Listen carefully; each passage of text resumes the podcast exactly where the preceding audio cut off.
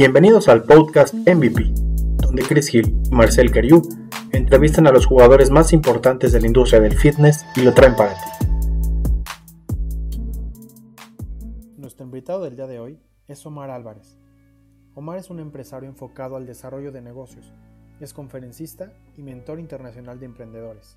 En el ámbito deportivo, es un montañista destacado por sus escaladas a las grandes paredes de alta dificultad técnica.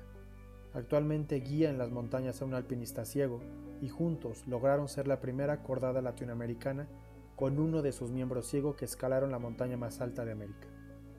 Disfruten este podcast.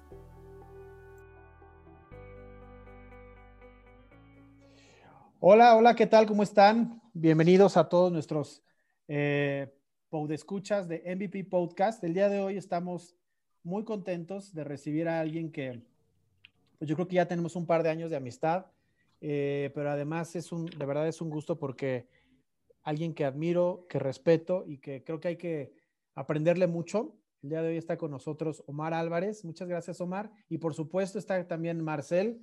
Eh, hola, Marcel, ¿cómo estás? Buenas noches. Buenas noches, pues un placer estar nuevamente contigo, Cris, y, ante todo, pues bueno, de, de manteles largos por, por todo el antecedente que me, has, que me has dado al respecto de Omar, y pues bueno, ya iremos adentrándonos al respecto de, de toda la trayectoria de Omar, que yo no, no tengo el gusto, o no tenía el gusto de conocerlo, pero, pero bueno, ya me habías platicado de él. Un poquito, porque pues bueno, el, el plato fuerte está, está aquí, ¿no? Claro. Sí, justo lo acabas de mencionar, Omar. Eh, digo, yo ya, ya había escuchado, yo he escuchado ya de un par de veces todo lo que tú has hecho y todo esto, pero ¿por dónde te gustaría empezar? Es decir, todo lo que tú has hecho, porque eres un hombre bastante joven, pero ¿por dónde te gustaría empezar? ¿Cómo es que tú llegas a estas alturas, a donde tú estás, lo que has hecho en tu vida? Eh, que nos gustes, pues ahora sí que platicar cómo empezó toda esta gran aventura que hoy en día ya es Omar Álvarez. Me gustaría empezar por darles las gracias a los dos por la invitación.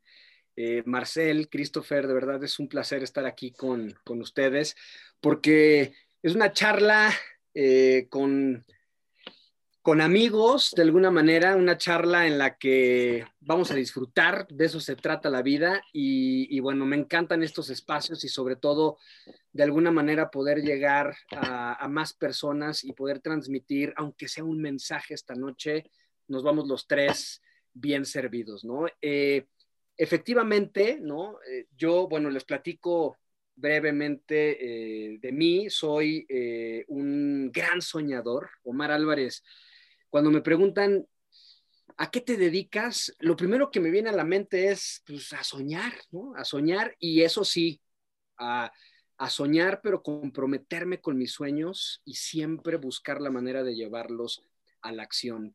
Soy, eh, obviamente, ya en el tema eh, personal y profesional, soy eh, empresario ya desde desde hace muchos años, emprendedor, de esos que nos hemos caído, muchas veces y siempre le digo a la gente que bendito Dios, me he equivocado cientos de veces porque las mismas veces he aprendido de, la vida y, obviamente de, los negocios. Eh, desde hace ya muchos años también como emprendedor y eh, recientemente ya de unos años a la fecha como mentor justamente eh, de emprendedores, que es mi gran pasión o una de mis grandes pasiones y propósito de vida, el, poder guiar a otros eh, más jóvenes, a otros que están justamente en donde Omar Álvarez estaba hace 10, 15 años posiblemente. Y, eso es lo que realmente eh, pues me apasiona. Tanto Marcel como, como Christopher se los, se los comparto. En el ámbito deportivo soy montañista, ¿no? Soy eh, un montañista que, bueno, eh, a raíz obviamente de, una situación muy personal que voy a compartir con ustedes, es que llego a la montaña. Fíjense nada más, eh, estaba yo hace ya algunos años en una cena navideña y, mi padre acababa de morir, ¿no? Mi padre siempre fue un hombre eh, que amó la naturaleza, un hombre que eh, su familia viene de un poblado que está muy cerca de Veracruz, eh, en el estado de Veracruz, que se llama Coscomatepec, que está justo a las faldas del Pico de Orizaba, que es la montaña más alta de México, el volcán más alto de México y uno más de los más representativos y altos también del continente americano. Y, mi papá generó un lazo muy particular con esta, con esta montaña, porque desde su, infancia pasaba pues, vacaciones ahí con los primos y se iban al volcán y caminaban y después él fue muchos años scout. Entonces, bueno, realmente amaba esta, esta montaña y, cuando muere, eh, a mi madre le, le pide que que como última voluntad quería que sus cenizas se llevaran a la cumbre de la montaña más alta de México, el Pico de Orizaba. Y, en esa Navidad que les estoy platicando, me acuerdo muy bien que estábamos mi hermano, mi madre y yo, ya eran alrededor de las 2 de la mañana. Eh, de esas veces que pues, la Navidad que estaba pues nada más el abuelito, una tía y mi mamá, mi hermano y yo, o sea, era algo muy petit. Y pues ya nos estábamos durmiendo, ¿no? La verdad, entonces me acuerdo que, que mi mamá, eh, pues estábamos ahí platicando y justo en ese momento le digo, oye mamá, fíjate que estoy buscando ahorita llevar a mi hija Ana Lucía al monte, al bosque, como mi papá de niño me llevaba en los scouts, porque estoy buscando generar eh, de alguna manera cierta empatía y, bueno, estaba yo en un momento muy particular de mi vida personal, eh, sobre todo con mi hija en ese momento. Pues en ese momento mi mamá me acuerdo, Christopher y Marcel, porque es impresionante, esta imagen nunca se me va a olvidar, pero se me queda mirando y guarda silencio. Y en ese momento a mi hermano y a mí nos avienta esta bomba que les acabo de compartir, ¿no? Y nos dice que mi papá le había pedido eso. Entonces, pues mi hermano y yo nos volteamos a ver, o sea, ninguno realmente era deportista de alto rendimiento, ¿no? Y, ¿Tú ya hacías deporte, Omar? ¿Tú ya hacías algún tipo de deporte? Yo hacía un poco de gimnasio, ¿no? Yo hacía, la verdad es que hacía un poco de hipertrofia, eh, era portero, jugaba fútbol, obviamente amateur, pero realmente deportista de alto rendimiento no era, ¿no? Y, mi hermano, ¿no? Se voltea y me dice, pues tú eres el deportista de la familia. Y yo así, no, cálmate, o sea, soy portero, ¿no? O sea, ¿qué, qué, qué me estás tratando de decir? Pero, pero les juro que aquella noche es un punto de inflexión en mi vida. Y, no les puedo explicar, Marcel y Christopher, pero el 25 de diciembre de aquel año me desperté con una misión que yo jamás había sentido, una pasión que siempre comparto esto porque de verdad, o sea, nunca me había pasado, es como si me hubieran inyectado una flama por dentro. Y, y me acuerdo que ese día, bueno, dije, de alguna manera tengo que empezar, ¿no? O sea, yo no tenía ninguna estructura eh, como deportista de alto rendimiento, menos como ah, eh, montañista y por supuesto como alpinista tampoco.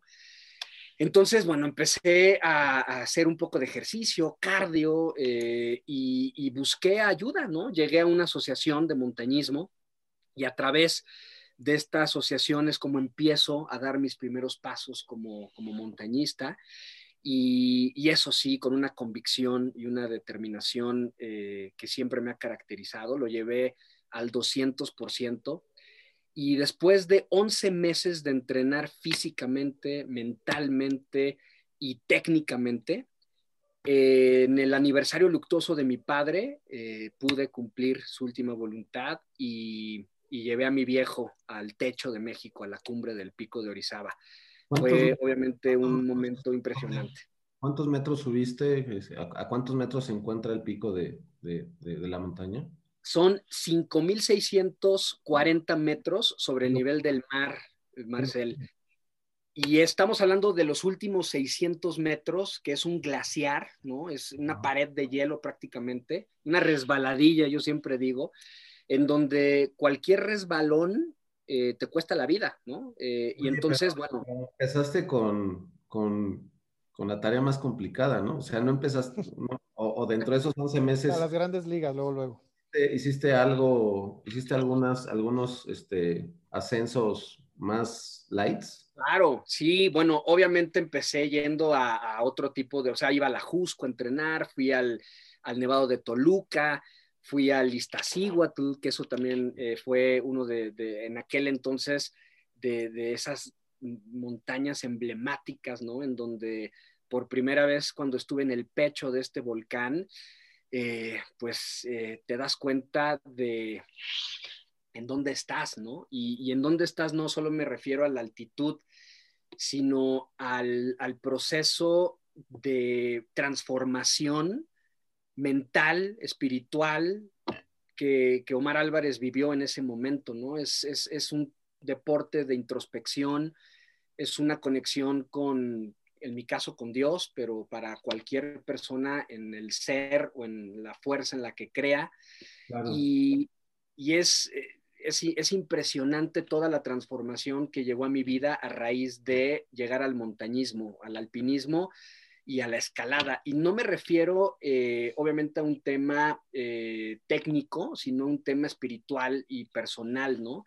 Porque realmente eh, la montaña o el montañismo como deporte es maravilloso pero si algo les puedo yo compartir a todos ustedes, a la audiencia que nos está también acompañando esta noche, es que es un deporte con el que conectas con, algo mucho más que, simplemente con una pasión o, con un reto o con, un, eh, pues prácticamente una actividad de alto rendimiento. Hay, hay, hay, mucho más detrás, ¿no? O sea, las montañas, yo siempre he dicho, que son mágicas, las montañas son, están vivas y, nos hablan, y nos hablan de alguna manera, ¿no? Eh, entonces, bueno, es, maravilloso. Eh, invito a toda la gente, obviamente, a que conozca de este deporte y, bueno, al final estoy seguro que, se van a maravillar de todo lo que hay alrededor de la montaña. Oye, Omar, ¿y qué pasa por tu mente justo en el momento en que llegas a tu objetivo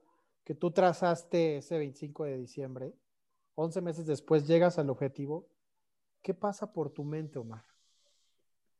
En ese momento que dices, ya, ¿qué pasa por tu mente? Y luego, ¿qué te hace que sigas? Porque pudiste haber dicho, bueno, pues cumplí y listo, pero ¿qué hace que, quieras más y que ahora nos platiques lo que viene? Porque creo que es una parte también súper importante lo que viene después de todo esto, ¿no? Híjole, qué buena pregunta, amigo. Eh, ¿Qué pasa por mi mente? yo por primera vez había encontrado un motor.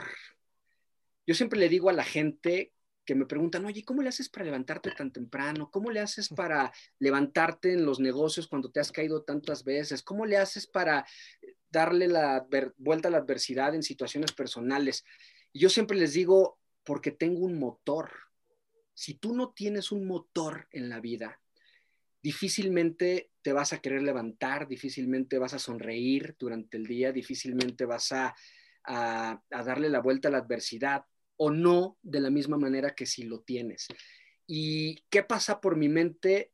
Eh, en aquel entonces pasa por mi mente que con ese nuevo regalo que Dios y la vida me había dado, quería eh, llevarlo a todos lados, Christopher, ¿no? Y, y ahí es en donde empiezan mi, proyecto de llevarlo al siguiente nivel, ¿no? De, más allá del tema de competitividad, ¿no? De, escalar las montañas más altas del mundo, de romper algunos récords, que ojo, no está mal eso, pero, pero yo lo buscaba más bien como un spot, como un, como un reflector para poder llegar a muchas personas y compartir mensajes de luz, mensajes eh, que obviamente ahorita les vamos a platicar, ¿no? Algunos, algunos temas eh, muy, eh, vaya, algunas situaciones maravillosas que llegan incluso también a mi vida después de esto que les estoy platicando, pero ese, ese, ese era el principal objeto en aquel entonces. Omar quería tener ese micrófono y, decirle a la gente todo lo que había platicado, decirle a la gente que, podemos obviamente volar, que es este mundo está diseñado para, para recibir abundancia y no me refiero solo a la económica, sino a la integral, ¿no? ¿Y, qué, hace que quiera más de eso? Pues e, el, amor a, ese motor, ¿no? El, despertarme todos los días sonriendo. O sea, hoy les puedo decir, y por favor no me lo tomen a mal porque no me quiero escuchar soberbio, tengo problemas igual que todos, ¿eh?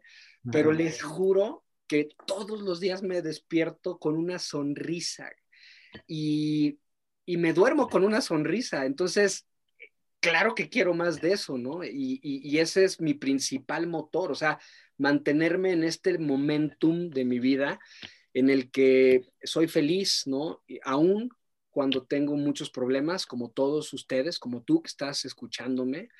Y, y aún con eso, eh, soy una persona feliz que, que, quiere servir, ¿no? De hecho, no sé si alcanzan a ver, pero aquí eh, en mi estudio Está increíble. tengo mi filosofía de vida que es ser, porque yo creo que venimos a este mundo a descubrir quiénes somos, aceptar quiénes somos y hacer quienes debemos de ser, no quien la sociedad quiere que seamos, ¿no?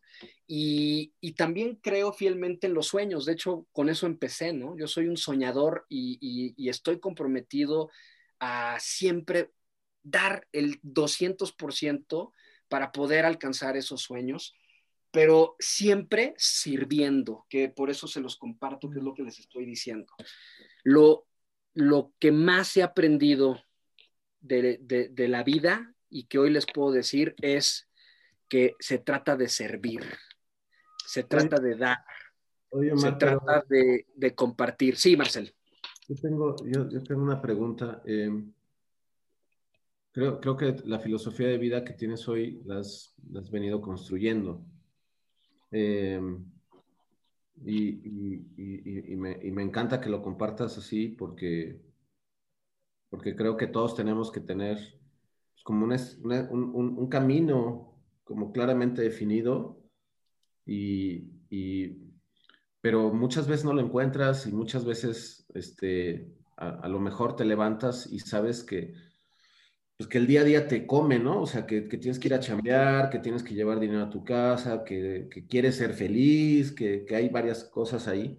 ¿Cómo, cómo le hiciste tú eh, al respecto de esto como para, como para darte cuenta realmente de lo que estabas tú buscando? Porque creo que, o sea, todos, todos, todos los seres vivos o todos los seres humanos, vamos a llamarlo realmente así, es, pues, pues tenemos una búsqueda y a lo mejor no, no, no la hemos no hemos logrado encontrar tal vez ese, ese, ese, ese motor del que, del que, tú hablas. ¿Cómo ya lo, ya lo traías antes, previo a, a, a este, esta chispa eh, de, de, de, que, que, que, prendió el objetivo de, llevar las, las, cenizas de tu padre y, y, y, subir con él?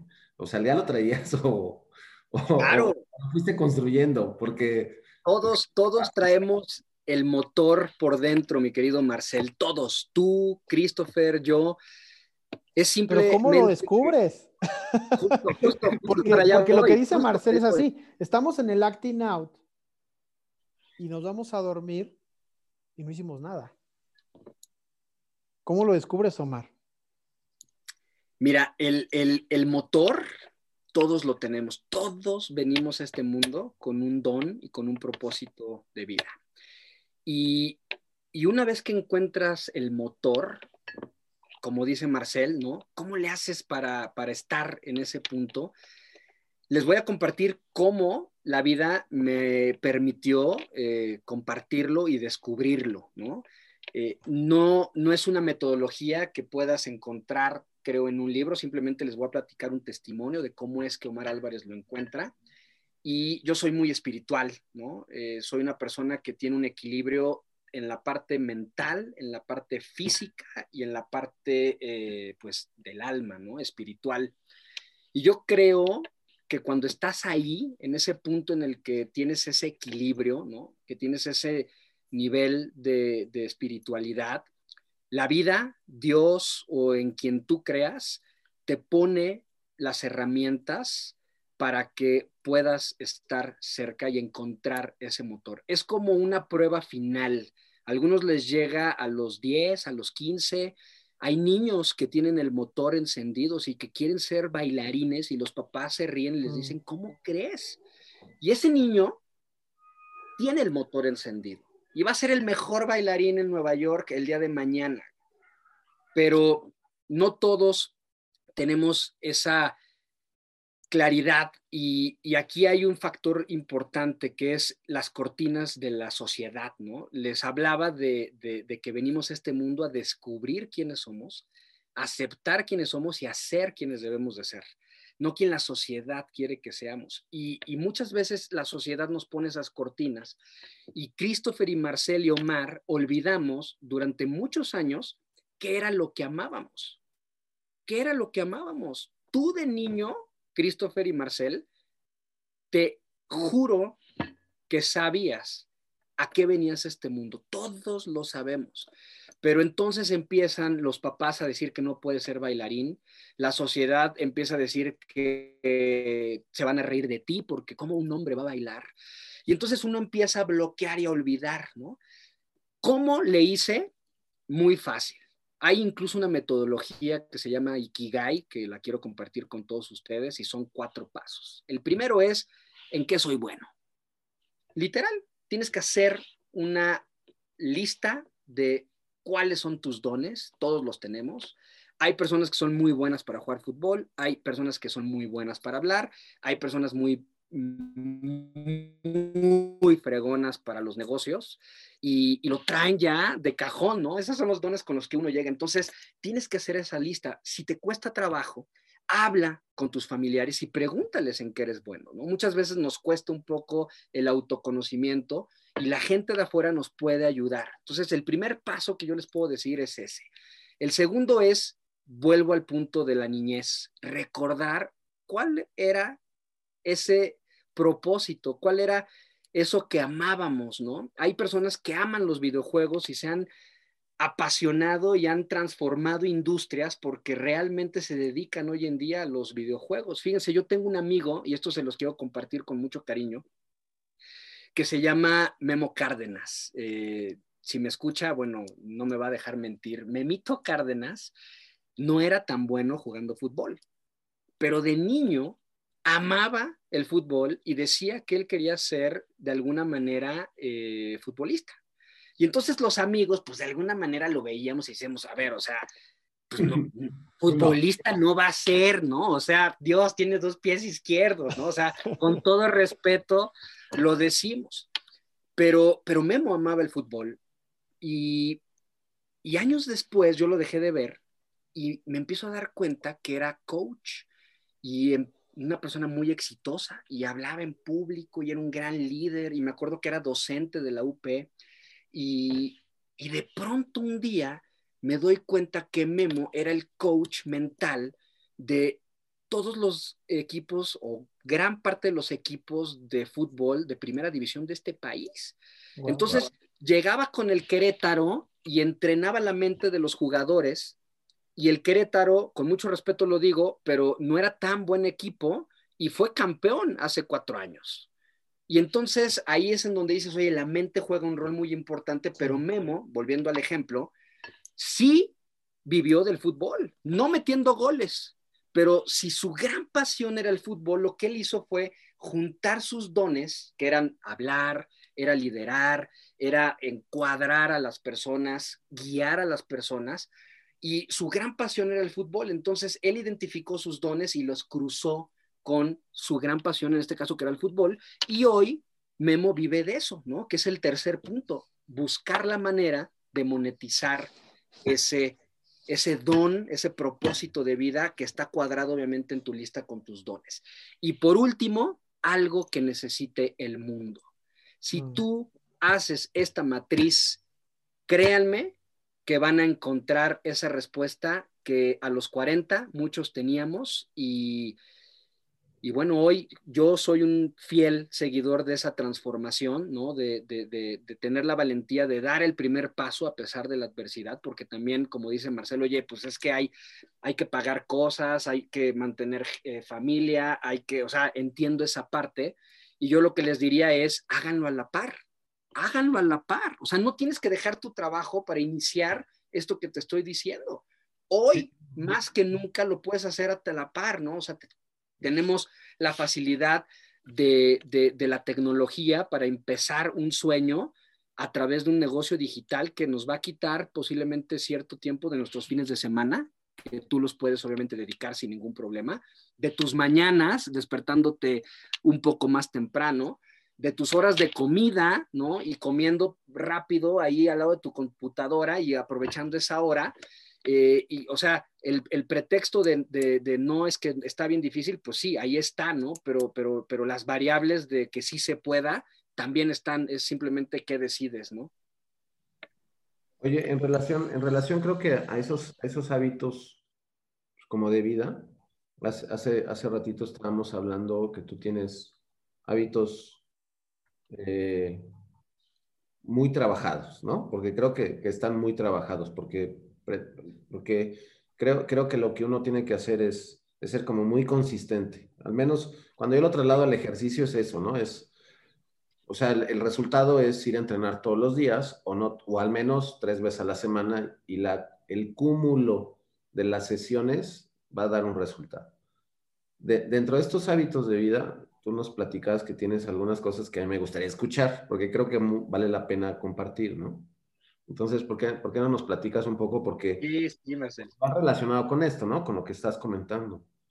Totalmente. De hecho, ese es el entrenamiento de alto rendimiento para, para poder mantener ¿no? esa, esa fuerza de voluntad, esa, ese caerse y levantarse, porque yo siempre he dicho, y lo acabas de ejemplificar, ¿no? Y ilustrar, o sea, si quieres ver resultados, tienes que entrenar todos los días, físicamente. Ahora yo les digo, ¿ustedes no creen que mentalmente habría que entrenar también todos los días? No, hay una frase por ahí, Marcel, a ver si te acuerdas, seguramente era, fortalece tu cuerpo, entrena tu espíritu.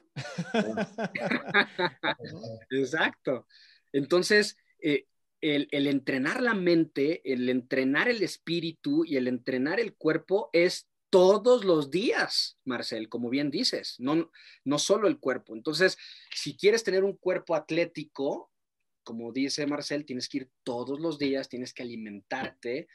Yo diría no solo tres días, sino por lo menos seis, ¿no? Porque los que van tres veces al día, pues ven algunos resultados. Los que van seis veces al día son los que realmente tienen estos cuerpos espectaculares. Y ojo, no es un tema físico, es simplemente para ejemplificar que con la mente y el espíritu es igual.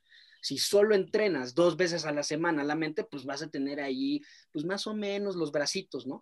Pero si entrenas todos los días, vas a estar sano, atlético y el espíritu y la mente es igual. Entonces, yo me levanto todos los días a las 5.30 de la mañana. De hecho, ahora ya me levanto a las 5 de la mañana porque me hacía falta media hora Como por temas laborales. El, el a las 5 a.m. Exactamente, entonces ya le gané media hora porque eh, necesitaba 30 minutos más en mi día, entonces pues dije, pues los aprovecho en la mañana, ¿no? Y lo primero que hago es dar gracias, ¿no? Eh, híjole, yo me acuerdo de chavo, ¿no? Este, que me decían, hay que dar gracias. Y yo decía, no, hombre, o sea, espérense tantito, ¿no? Gracias de qué, ¿no? Gracias de qué, exacto. Cuando lo empecé a hacer, les juro que es impresionante el resultado. Háganlo mañana, por favor. O sea, cuando abran los ojos, den gracias tres minutos, ¿eh? o sea, no tienen que aventarse media hora eh, rezando, o sea, ni siquiera es rezar, simplemente... Perdón, que te interrumpa en este aspecto, ¿tú, tú, tú crees, y, y, tal vez es un rollo como más, no sé, eh, complejo de, de, de explicar, de entender, pero tú crees que, que esta conexión al respecto de estoy dándole gracias a alguien y a, y a un universo conecta? O sea, si es, es un ¿Es un tema realmente de conectarte con, alguien o con algo? Sí, es justo, es, eso, Marcel, es, entras a una frecuencia.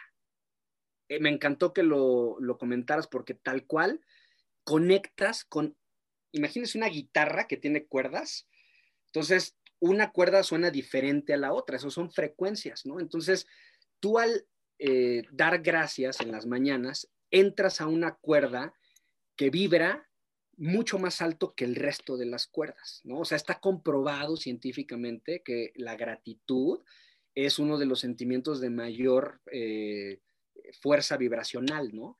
Entonces, tres cosas que le des gracias a la vida. O sea, puede ser desde porque estoy calientito, ¿no? O sea, ahorita les voy a platicar un poco de la montaña, pero cuando, cuando uno está en la montaña, bueno, realmente valoras hasta un baño, ¿no? Entonces, cuando yo he regresado de la montaña, o sea, pues das gracias ese día porque tienes una regadera que no te tienes que parar en la madrugada a menos 40 grados centígrados con una tormenta para ir a hacer del baño, ¿no? Entonces, puedes dar gracias por eso o porque tienes una junta de trabajo en donde posiblemente puedas cerrar un negocio importante o porque acabas de enamorarte de una chava que, híjole, te tiene el corazón a 3000%, cualquier cosa, pero da gracias dos, tres minutos, ¿no? Y entonces entras en esa cuerda en las que yo les estoy platicando y entonces ya iniciaste tu, tu, día en una frecuencia diferente al resto. ¿eh? Después, en ese momentum, en esa frecuencia, yo medito. No soy profesional meditando, tengo amigos que son profesionales y lo que le siguen y me han guiado. yo lo hago, simplemente lo hago como una disciplina y obviamente, bueno, trato de controlar mi respiración, lo hago en silencio, ¿no? Eh, por recomendación de, digamos que de mi coach, ¿no? Eh, y, Enrique siempre me ha dicho, ¿no? Concentrarse en la respiración y a través de esa respiración, pues trato de meditar por lo menos de 20 a 30 minutos todos los días. Y no saben lo que es poner en paz a la mente, porque, híjole, o sea, la mente está todo el día, de hecho al principio, los que nunca hayan meditado y lo quieran hacer mañana, concéntrense en su respiración y cuando se den cuenta van a salir mil cosas de, ay, tengo que mandarle el mail hoy a la gente de, y, ay, es que no mandé esta tarea. Y bueno, entonces lo que tienes que hacer es, pum, guardas ese, eso que estás pensando y te vuelves a concentrar en la respiración. Cuando te das cuenta después de dos meses, como en el gimnasio, que ya pues, se te empieza a marcar el brazo porque lo estás haciendo todos los días, pues en la meditación es igual, ¿no? Empiezas a poner tu mente en paz. Y cuando está tu mente en paz, no les quiero spoilear nada para que lo hagan, pero van a ver las sorpresas que se van a llevar, ¿no? Entonces, después de poner mi mente en paz, es momento de estudiar. Está comprobado también que en las mañanas el cerebro es más grande porque está hidratado porque las células están totalmente hidratadas, entonces es uno, uno es mucho más activo, retiene mucho más la información, es mucho más, eh, no me gustaría decir inteligente, pero hagan de cuenta que uno tiene superpoderes para estudiar, ¿no? Y entonces yo leo o estudio eh, inmediatamente después de terminar mi meditación y después la cereza del pastel, ¿no? Calentar que amo estirar y calentar con mi música favorita, ¿no? Dice eh, Christopher, te iba a decir el señor Gil, pero sí, pues sí, también puede ser. gracias, gracias. Dice Christopher que tengo ahí mi cueva, sí, tengo la fortuna de tener ahí en casa un espacio eh, para poder hacer ejercicio. Adaptado padrísimo, padrísimo. Sí, amigo, muchas gracias. Entonces, eh, cierro mi puerta, pongo mi música favorita, estiro, caliento unos 15 minutos, porque ustedes saben de deporte y saben la importancia de, hacer antes, durante y después de nuestro entrenamiento un, estiramiento y, y, obviamente calentar, ¿no? Entonces, y arranco mi entrenamiento, a veces entreno una hora y media, a veces una hora, a veces dos horas, dependiendo, obviamente, siempre son entrenamientos eh, de, fuerza, combinada con resistencia, combinada con cardio, obviamente, y mucha potencia, ¿no? Porque en el ámbito del montañismo, pues necesitas equilibrar todas esas partes. Entonces, esa es la rutina de Omar Álvarez a las 9 de la mañana, ya bañado, desayunado, con tres comidas a las 9 de la mañana, por cierto porque son dos licuados, el de preentreno, durante entreno y mi desayuno. Entonces, a las 9 de la mañana yo ya hice todo eso que les acabo de platicar y estoy listo para volar en el día. Oye, y, alguna vez platicando en, otra, una charla, y me decías que tú comes siete veces al día, ¿no? Sí, siete veces. Y ahí andas con tus toppers para todos lados y a las juntas y a todos lados. Ahorita, bueno, ya es, un poco más fácil eh, desde casa, ¿no? Pero yo era esa persona que andaba por todo, por toda la ciudad, ¿no? Este, con, su comida y luego llegaba a reuniones, ¿no? De trabajo pues, con clientes, ¿no? Que pues, no vas a llegar ahí con tu bolsa de, del súper, ¿no? Digo, nunca llevaba su bolsa de súper, es broma. Pero pues, llegaba con los polis a negociar, oiga, oficial, no sea mala onda, le puedo dejar aquí tantito mi maletita, sí, joven, no se preocupe. pues ya subía a la junta, ¿no? Y este, y, pero andaba con mi comida para todos lados. ¿Por qué? Qué gran pregunta, y con esto cierro para no aburrirlos con este tema de, del alto rendimiento, pero ¿se acuerdan que les decía de entrenar la mente? Sí. Descubrí que comer siete veces al día como como, y ustedes que son deportistas saben, ¿no? O sea, no, no, no hay margen de error, o sea, literal son 100 gramos, son 100 gramos, son estos alimentos, son estos alimentos en estos horarios, y es bien difícil, es bien, bien difícil. Primero para cocinar. Cocinarlo, pagarlo, porque es un dineral, ¿no? La verdad, pero es la mejor inversión. O sea, me estoy ahorrando el seguro de gastos médicos mayores y los hospitales de, pues, el 60 años adelante. Ojalá llegue a 100, ¿no? Pero bueno. Y, entonces te enfrentas a, lo que cuesta, te enfrentas a prepararlo, te enfrentas a transportarlo, a, la disciplina, obviamente, de, los horarios, a que se te antojen algunas cosas y lo más difícil que es la gente, que se burlan de ti. Ay, no seas payaso, hombre. Yo, por ejemplo, me llevo mi comida hasta Cocoyoc cuando me voy con los cuates, ¿no? La carnita asada de fin de semana pues todos ahí con las cervecitas y la carne asada y yo con mis toppers, ¿no? Entonces, pues se burlan, no, no por mala onda, pero pues es que es el loco, ¿qué onda, no? Trae su mochila. Entonces, cuando me di cuenta que me enfrentaba a la adversidad siete veces al día, dije, ahí voy a entrenar la mente, ¿no? Y si lo multiplicas por 365 días al año, estamos hablando de 2.555 veces que Omar Álvarez está entrenando la adversidad está entrenando el darle la vuelta a los problemas, a resolver, ¿no? Y el cerebro, pues no sabe si es un tema de estética o es un tema de personal, ¿no? Entonces, cuando tienes un problema que tienes que resolver, el, cerebro ya lo hace de manera inmediata porque lo entrena siete veces al día, ¿no? Entonces, eh, no es por un tema estético, que vaya ayuda, claro, porque pues si comes sano y haces ejercicio, pues tienes eh, salud de manera integral, pero yo lo hago hasta la fecha para entrenar eh, mi mente, ¿no? Y ha sido uno de los principales amuletos y estrategias que les puedo compartir que me ha ayudado a alcanzar las montañas personales de la vida y, obviamente las montañas también más altas del mundo, ¿no? Tiene que ver mucho con la disciplina, ¿no? Perdón, ¿cuál, ha sido eh, la montaña más complicada a la que te has enfrentado? Y yo quiero enganchar esa, esa, esa, pregunta eh, de Marcel que nos platiques también cómo conoces a Rafa, porque esa es una historia increíble. Sí, gracias Marcel y Christopher. Ahorita les voy a platicar porque es una muy buena pregunta la que hizo Marcel, pero en este mundo que les platico, ¿no? del alto rendimiento, o sea, llega la historia de mi papá, transforma mi vida, encuentro una gran pasión, el motor, todo esto que les he compartido. Y, la montaña tendría un regalo más eh, para mí, ¿no? Eh, estaba, me acuerdo, eh, en el Iztaccíhuatl, justamente, que es el tercer volcán más alto de México y el segundo más alto actualmente de los que se pueden escalar, ¿no? Entonces, muchos de, los pues, alpinistas, montañistas nacionales entrenamos ahí o en el pico de Orizaba, que está un poco más lejos, entonces por eso el Iztaccíhuatl eh, queda, queda fantástico. Y estaba entrenando para una expedición Internet. creo que este, un poco, ¿verdad? Ahí está. Ahí está, listo. Pero en este entrenamiento bajo de la montaña, después de hacer cumbre, yo iba con un grupo eh, de, montañistas de la asociación eh, y, y, llego a la rodilla del volcán Iztaccíhuatl y me doy cuenta que que la gente con la que estaba yo en aquel entonces entrenando, la gente con la que estaba yo eh, pues escalando de alguna manera, con mucho respeto lo digo, pero no era gente que tenía la misma determinación, convicción, es más, los mismos sueños que yo, ¿no? O sea, estamos hablando de todo este tema de alto rendimiento, de la comida, y pues me veían como loco, ¿no? O sea, decían, este cuate, ¿qué onda? Yo literal me iba con toda mi comida a la montaña y era el único. Entonces decía, no, o sea, eh, no, no, no, no es aquí, ¿no? O sea, y, me acuerdo muy bien que estaba sentado yo enfrente del popo, ¿no? Porque estás ahí en la rodilla, literal, del, del, del, del Iztaccíhuatl. Y en eso veo pasar a tres montañistas tomados de los hombros.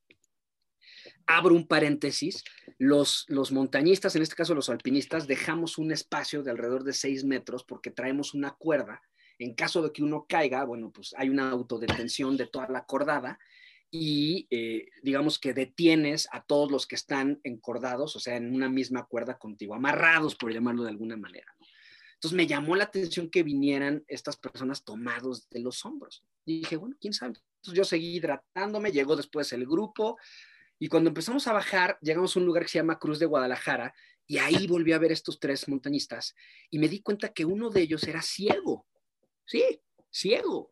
Completamente ciego. Bueno, en ese entonces yo no sabía si era completamente ciego o no, pero, pero le estaban poniendo un sistema de cuerdas y a mí me pareció algo impresionante lo que vi aquel día, ¿no? Un, 24 de marzo, todavía hasta me acuerdo de la fecha. Entonces empiezo a bajar y cuando llego a casa me acuerdo que me cuestiono y digo, carajo, Mar, o sea, le estás pidiendo a Dios un crack con el que puedas ir a alcanzar tus sueños y te lo pone en la montaña y no hiciste nada. Y, y me acuerdo que obviamente dije, bueno, o sea, pues ¿qué le voy a hacer, no? Pues, tratar de buscarlo en, internet, ¿no? Entonces me acuerdo que, que lo pongo alpinista ciego mexicano, ¿no? Y, me sale un despliegue de un tal Rafa Jaime, ¿no? cuando entro y empiezo a investigar, me doy cuenta que este personaje era el primer triatleta mexicano ciego que debutó en nuestro país, era el primer Ultraman en el mundo, los que no sepan, estamos hablando de, 423 pues, kilómetros en bicicleta, 84 kilómetros corriendo y 10 kilómetros en aguas abiertas, ¿no? Ciego. Entonces yo dije, wow, ¿no? O sea, y entonces pues me meto a sus redes sociales y resulta que, que veo la fotografía de estos tres alpinistas, porque pues acababa de ser un día atrás, entonces Rafa subió eh, la fotografía. Ahorita les voy a platicar cómo le hace con las redes sociales, porque sí tiene redes sociales. Y, y en eso veo la foto y veo a los tres alpinistas y digo, ahí están, lo encontré, ¿no? Ya. Entonces me acuerdo que me meto a estoquearlo y veo un video de, de justo de ese mismo día y entonces cuando está, estoy viendo el video, sale uno de los guías y dice, estamos aquí con Rafa Jaime, todo bien, este, sano y salvo, y de pronto paso yo atrás en el video.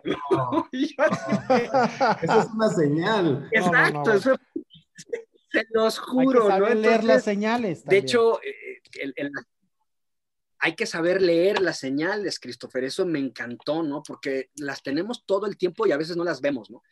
Entonces, eh, díganme qué probabilidad, como dice Marcel, ¿no? Hay de que en un volcán, bajando de la cumbre, te encuentras a un ciego, ¿no?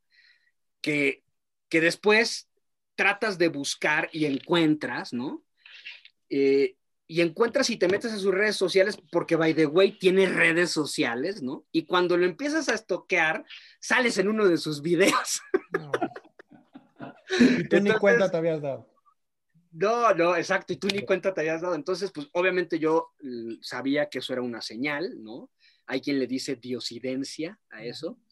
Así es que, bueno, le mandé un mensaje a Rafa, ¿no? Este, y, lo contacté de inmediato y desde el día uno hubo una química maravillosa. Obviamente, pues compartimos filosofía de vida, sueños, eh, metas, y, eso en cualquier equipo de alto rendimiento o de la vida es, es medular, ¿no? O sea, si tú no tienes los mismos sueños, los mismos objetivos, las mismas metas que tus equipos, pues no vas a jalar para el mismo lado. Entonces, me acuerdo que en una llamada de dos horas, de esas veces que dices, este cuate parece que lo conozco toda la vida, volé, volé a Durango desde allá, tomé un vuelo y me fui a conocerlo y así es como empieza pues nuestra historia eh, como proyecto, como amistad, obviamente, porque somos grandes amigos. Y fíjense nada más algo maravilloso de Rafa y que les quiero compartir. La primera vez que platiqué con él, Rafa me dijo que el día que se quedó ciego, empezó a ver. Imagínense nada más lo profundo de lo que nos diste este chavo, ¿no? El día que me quedé ciego empecé a ver. Otro punto y es que fue un punto de inflexión para él, otro, exactamente. otra señal, ¿no? De, de, de, de para, para, para aprovecharla, para verla o dejarla pasar, ¿no? Y entonces ser una víctima más es que me quedé ciego, porque déjenme les cuento la historia de Rafa. O sea, él, no nació ciego. Él a los cuatro años le da cáncer en el ojo derecho, le extraen el ojo y a los 18 años, o sea, prácticamente vio al menos con un ojo durante 18 años.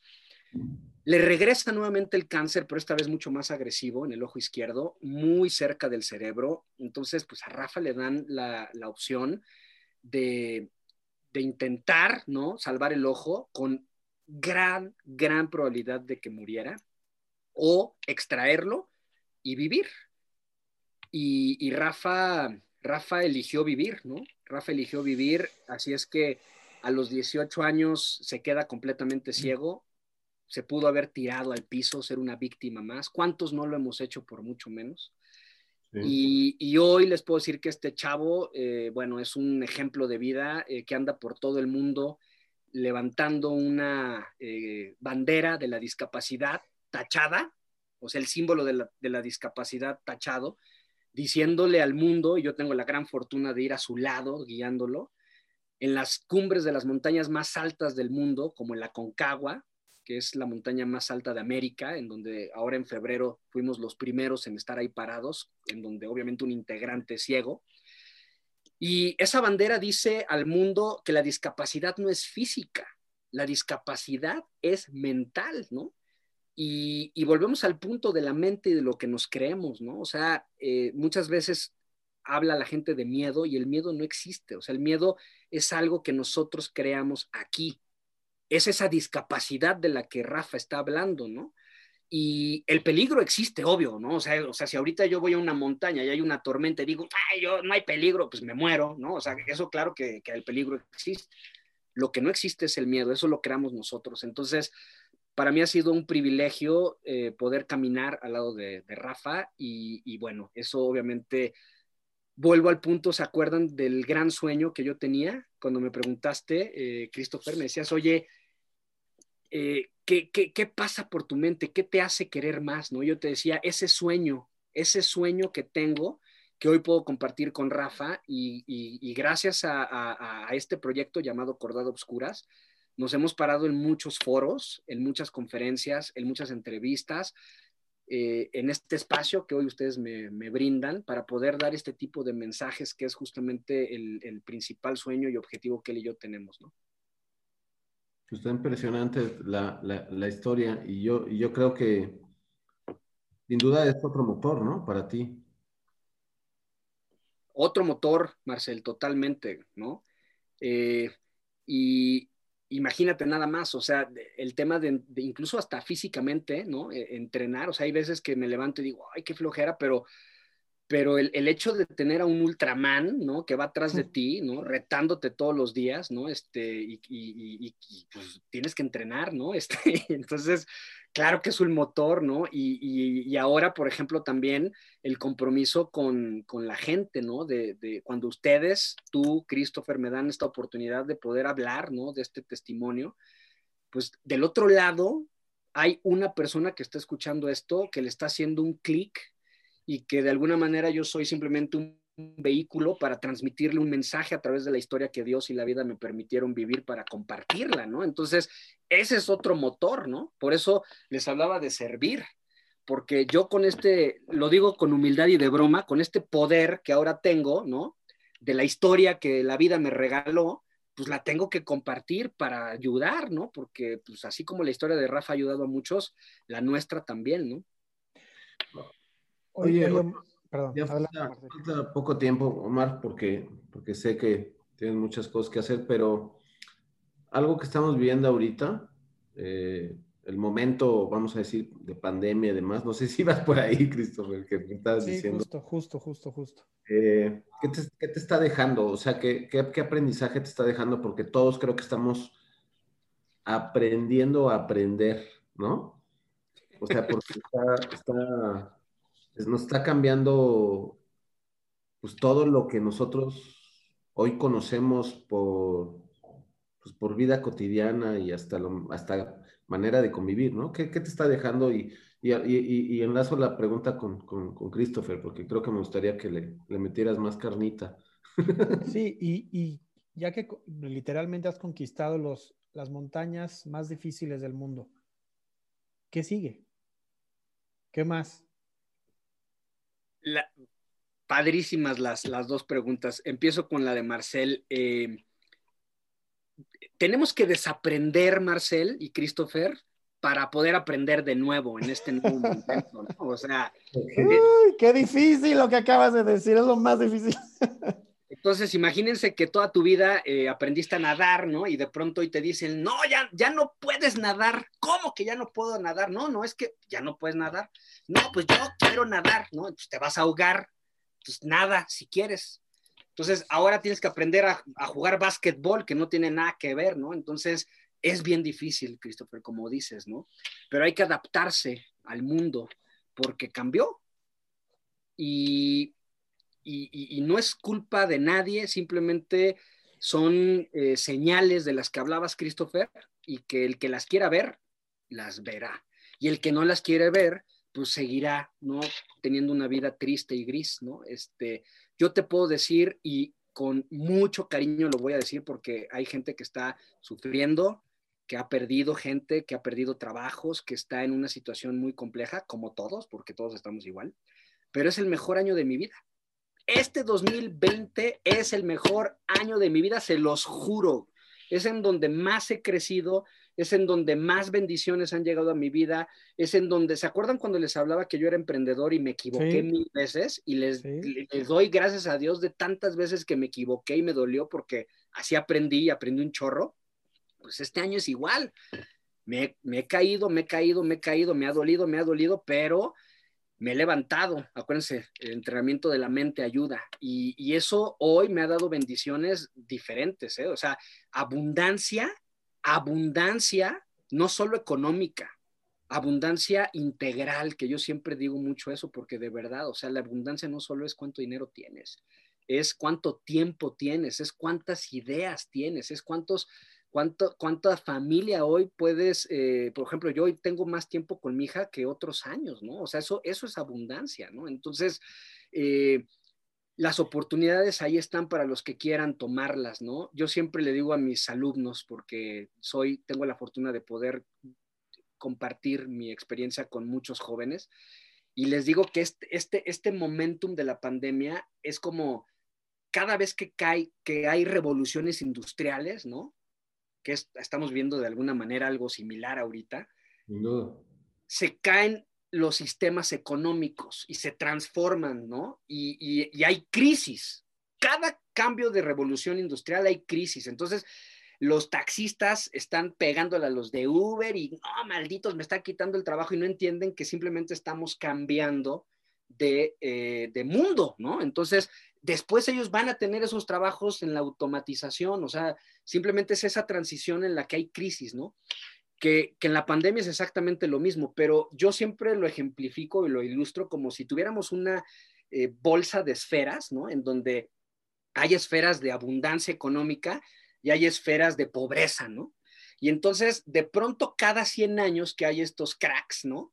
Eh, se caen todas las esferas y tenemos oportunidad todos Igual ya hace 100 años tú tenías la esfera de la pobreza, ¿no? Entonces, córrele porque puedes agarrar la de la abundancia económica ahorita. No, pues es que sabes que yo estoy enojado y mm, es más, no quiero esfera, porque no es justo. Puta, pues los que sí queremos esferas, ahí andamos corriendo recogiéndolas, ¿no?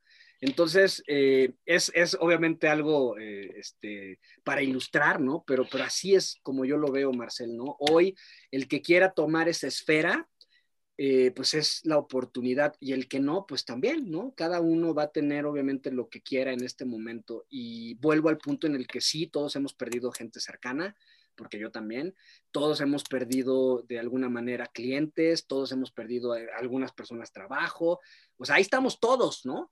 Pero de igual manera, pues ahorita el comercio electrónico está creciendo como nunca. Tenemos un, mercado latinoamericano en donde hoy en día ya no le puedes vender nada más a satélite, sino a todo Latinoamérica. Tienes la automatización que te permite justamente tener un modelo de negocio que mientras estás durmiendo está generando dinero y antes eso no existía. Puedes trabajar desde casa con tu equipo y ser mucho más productivos y tus gastos administrativos bajarlos, entonces tener más utilidad. Puedes enfocarte a tener inventarios digitales y olvidarte de la bronca del stock y del dinero que implica tener inventarios en un centro de distribución, todo lo que implica de, seguridad, de sueldos, de incluso que con estos modelos antiguos, pues los clientes, y pregúntenle a los autoservicios, te pagaban a 90 días. Ahora, en redes sociales, tú por delante te cae tu cobro y entonces son negocios incluso mucho más eficientes, ¿no? Entonces, yo veo eso todos los días. Claro, se aceleró incluso el cash flow de algunas empresas. El cash flow, exacto. Entonces ahora las empresas tienen lana, bueno, no todas, las que se están adaptando a este cambio. Por eso les decía al principio, hay que desaprender para aprender de nuevo, ¿no? Y, y, por último, ¿no? Este, la pregunta, la pregunta de Christopher, amigo, que me apasioné tanto que ya hasta se me fue. ¿Qué, es, qué sigue para ti? ¿Ya conquistaste los, los, las montañas más difíciles del mundo? Porque esa es, ¿qué viene? ¿Qué más? ¿Qué otras montañas? Mira, en el, en el, en el, en el ámbito eh, deportivo, eh, vamos ahora en enero, Rafa y yo, a, Ecuador. Eh, vamos a, escalar en dos semanas siete de las montañas más altas de Ecuador. entonces, bueno, Rafa se va a convertir en el primer ciego que haga eso. Y, y como reto deportivo está padre, pero, pero yo soy de, más allá que solo el reto deportivo y, nosotros tenemos una deuda con, la vida, ¿no? De regresar a Ecuador porque justo hace un año eh, estuvimos en ese volcán, en el Chimborazo, que es la montaña más alta de Ecuador, y la montaña que siempre ha sido nuestra gran, gran maestra de vida, nos cerró las puertas aquella vez, eh, hubo una posible avalancha, entonces tuvimos que bajar y, bueno, hoy tenemos la oportunidad de poder regresar a tocar la puerta a ver si la montaña nos permite entrar esta vez. Entonces, eh, de manera inmediata eso es lo que sigue, pero, pero el gran proyecto que traemos eh, Rafa y yo en el ámbito del montañismo es eh, ser la primer cordada obscuras latinoamericana en, en, completar las Seven Summits, que son las siete montañas eh, más representativas eh, y la más alta de cada continente.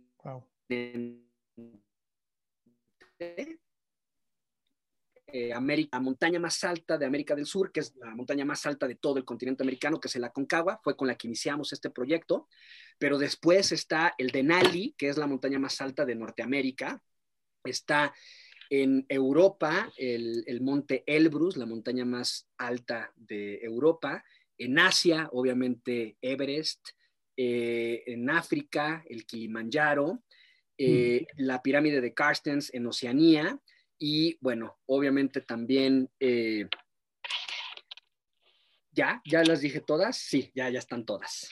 son estas Seven Summits, que es el proyecto inmediato de aquí a dos años, ¿no? Entonces, bueno, ahí hay otro motor, Marcel, como decías. Pues qué, locura. Oye, ya nos tenemos que ir. De, verdad, nos podríamos seguir contigo mucho tiempo. Ojalá pronto tengamos oportunidad de, darle segunda, como segunda vuelta a... la parte 2, el regreso. Pero, pero, pero por favor, porque yo también me quedé picado, ¿eh? Hasta estoy así de, ya sabes, de no me quiero ir. Ya sé. Pero, pero fíjate que tenemos una pregunta que, le hacemos a los invitados y para cerrar, este, en el, ambiente del gimnasio, pensando en un gimnasio, pero me gustaría que lo trasladaras más que nada a tus implementos.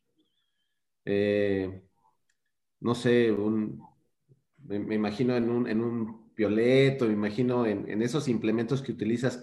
¿Qué, Omar Álvarez, ¿qué sería y por qué? O sea, dentro de, dentro de todo esto, esto que, con, lo, con lo que tú trabajas, yo sería una brújula. Ah. una brújula, porque la brújula obviamente en la montaña pues es importante, ¿no?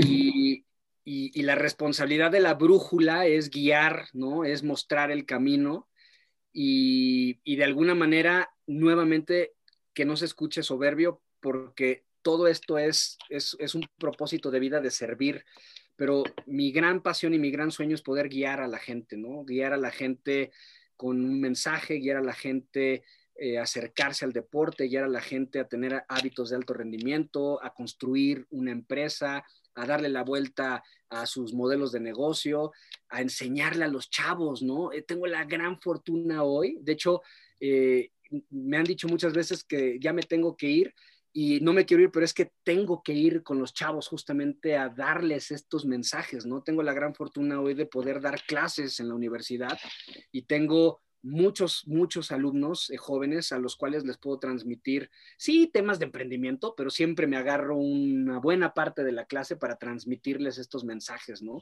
Y, eso creo es eh, lo, que eh, mi motor principal, Marcel y Christopher, ¿no? Por eso sería una brújula. Padrísimo. Oye, yo tengo una, a mí me gusta, yo sé que tú eres un gran lector, a mí me gusta mucho leer. antes de cerrar, ¿qué libro nos recomiendas? para que todos nuestros escuchas pues, que nos hagas una recomendación, un libro que nos pueda recomendar, porque yo seguramente mañana lo voy a ir a comprar también. Miren, les voy a recomendar dos. Muy bien.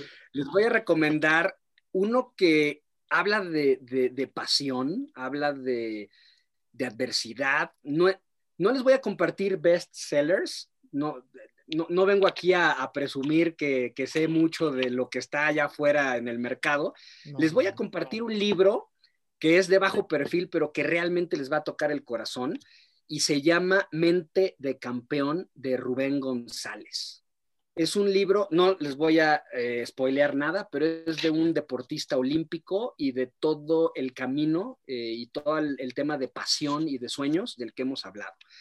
Y otro es el Club de las 5 de la mañana, ¿no? que este es tal vez mucho más conocido, que es de Robin Sharma, eh, porque de alguna manera ahí se habla mucho de estos motores y estos hábitos que, les compartí ¿no? en algún momento de la charla. Entonces, sin duda, les dejo esos dos regalos. Eh, ojalá y, a la persona que, le llegue este regalo lo, aproveche y, le cambie la vida como a mí eh, me lo cambió, ¿no?